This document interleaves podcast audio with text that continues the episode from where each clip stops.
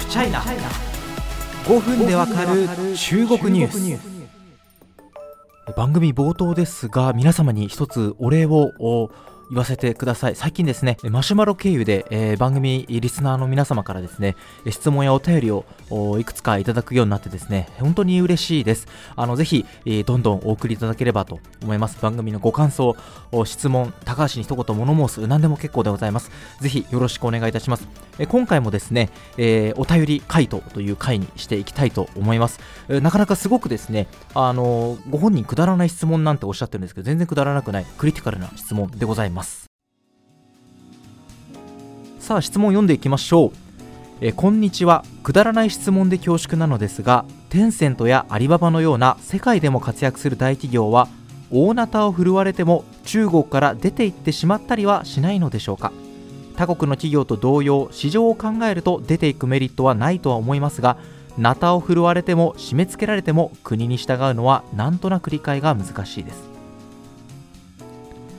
ありがとうございます。繰り返しますが、何一つくだらない質問ではないというふうに思いました。このご質問の中にあった大なたを振るわれているというところ、まあ、今までポッドキャストでも繰り返し取り上げてきましたが、えまあ、簡単に言うとですね、まあ、IT 企業を狙った規制というのが、えー、2020年末ぐらいから、え、非常に始まって強くなっている。特に2021年はもう締め付けイヤーと言っても過言ではないくらいです。まあ、あの独占禁止法ですね、えー、を名目にですね罰金が課されたり過去の買収であったり合併だったりが問題に問われるといったことが、まあ、アリババ、テンセントなどなどを対象に相次ぎました。まあ、独占禁止法とはまた別のスキームなんですが、え配車アプリの DD もですね、アメリカに上場したことで、データがアメリカに漏れるんじゃないかというところで、疑いを持たれて、国内で非常に叩かれたということもありました。そして2022年の経済運営方針を決める中央経済工作会議、この中でも、例えば不動産問題とかと並んで、引き続き反独占やっていくということが盛り込まれています。まあ、この背景としては、ま、複合的な理由があるんです。これ一つだっていうことでは多分ないと思っていて、まあ、一つはこの儲けすぎた IT 企業、IT プラットフォーマーを叩くというまあ中国の国民向けのパフォーマンスもあると思いますし、あとはこの人はこれぐらいお金借りてるとか、これぐらいお金使ってる、どこに行ってるとか、まあ、決済とか信用情報ですね。国民の敏感なデータを一民間企業が掌握してしまうということの、まあ、統治に対する危機感というのも背景にあるんじゃないかと思います。さあそしてご質問にありました。これだけ叩かれてる。中国から出ていくのか出ていかないのか、えー、僕の考えとしては、まあ、出ていかないということになります。さあ、えー、まあ理由はですねこれもまた、えー、複雑というか結構あるので一つ一つ解きほぐしていこうかなというふうに思います。まずはですねご質問者様もおっしゃってました、えー、市場を考えるとというところがありました。確かにですね中国14億市場ですよね。他にも例えばメジャーな市場でいうとアメリカだとまあ人口3億人ちょいなわけですからもちろん1人当たりの購買力というものに違いはありますから、えー、単純比較はできないんですけれども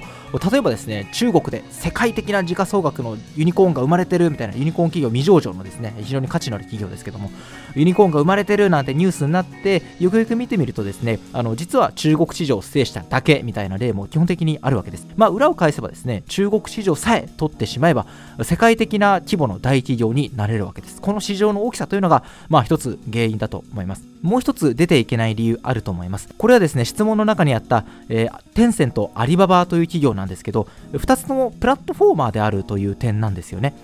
プラットフォームというところでですね、一つ非常に話題になった単語みたいのがありまして、ネットワーク効果、あるいはネットワーク外部性という言葉があります。簡単に言うとですね、利用者が多ければ多いほど、プラットフォーマー自体、コンテンツ自体も便利になって、より多くのユーザーを吸収すると、まあ、大体そんな概念のことなんですね。まあ、簡単に言うとですね、プラットフォーマーは加線できるということです。例えばですね、日本を例に例えるとメッセージアプリって昔カカオトークとかあったと思うんですけど、今大体 LINE じゃないですか。なんでかっていうと、じゃあ LINE 以外のなんかこう、なんとかトークみたいな別のアプリをインストールしても友達とか家族が使ってなければもう無用の長物ですよね。みんな使ってる LINE を僕もインストールしないと会話できないから LINE を使わざるを得ないみたいな状態になってるじゃないですか。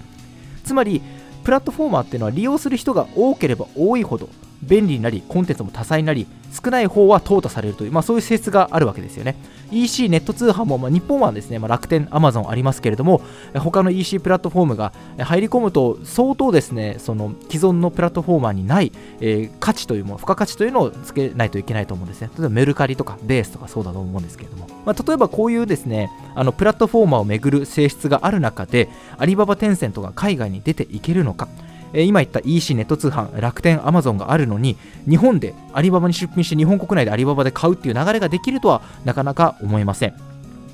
テンセント、まあ、WeChat っていうですね、まあ、中国版 LINE なんて昔ニュースで言われてましたけども、えー、テンセントが日本に来て日本人がみんな WeChat を使い出すかってことそんなことはないですよね。日本で WeChat 使ってる人って大体中国とつながりがある人ですから、今ね、LINE があり、えー、Facebook メッセンジャーとかがあり、その中で WeChat に乗り換えるメリットっていうのはあまりないですよね。つまりプラットフォーマーというのはですね、海外進出した時に河川状態を打ち破らないといけない、あるいはブルーオーシャン、また誰も大きな競争相手がいないところを見つけないといけないというところが一つの課題でして、そういうことがあって中国国内で、え、派遣を取ってるアプリというのはなかなか進出したくても難しいところがあるのかなというふうに思います。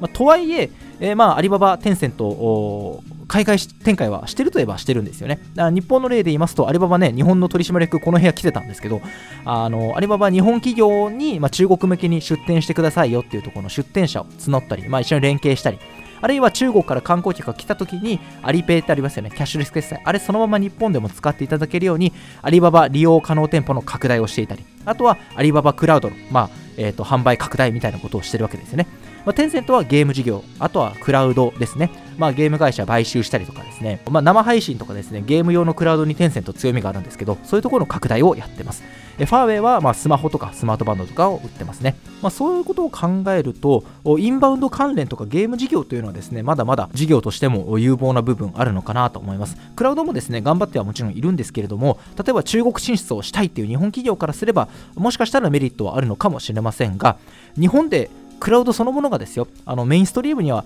ならないんじゃないかなと、まあ、個人的には思ってます。あのクラウドだとですね、Amazon ですよね、Amazon Web サービス、AWS が日本だと圧倒的に強いです。あとは、あのまあ、サイボーズとかね、あのいろんなところ、Google とかももちろんあるんですけれども、まあ、ただ、やっぱりその海外製、特に中国製のクラウドというのはですね、日本でこれから経済安全保障の観点で語られることは必ず多くなりますので、メインストリームにはならないというふうに思っています。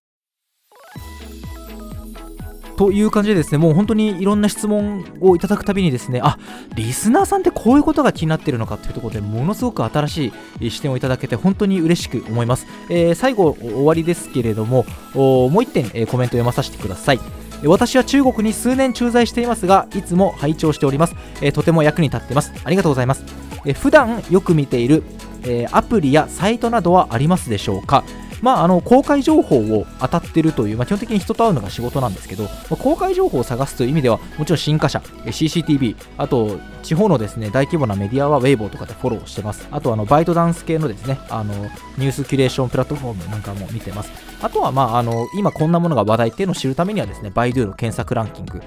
バイドゥニュースプラットフォームとかですね、まあ、ただその役所とかですね、あの検察、あと公安機関とかの発表はですね、中国っていうのは結構原文があのネット上に公開されてますので、あのまあね、メディア報道も読むんですけど、必ず原文は当たるようにしてます。あと、対外プロパガンダという意味では、英語では CGTN とか、あの Global Times ですね、環球時報なんですけど、 Global Times、対日本向けのプロパガンダという意味では、人民網日本版とかですね、CRI、ラジオですね、とかが今思いつきました。まあ、あの、ツイッターとかでもですね、結構彼ら、あの精力的に頑張ってますんで、見てみると、例えばその日本日本向けの対外プロパガンダがですね、ゾッとするほど下手くそってこととかがですね、すごい分かって、あの非常に面白いと思います。はい。あのこんなお話であの参考になったか分かりませんが、そんな感じでした。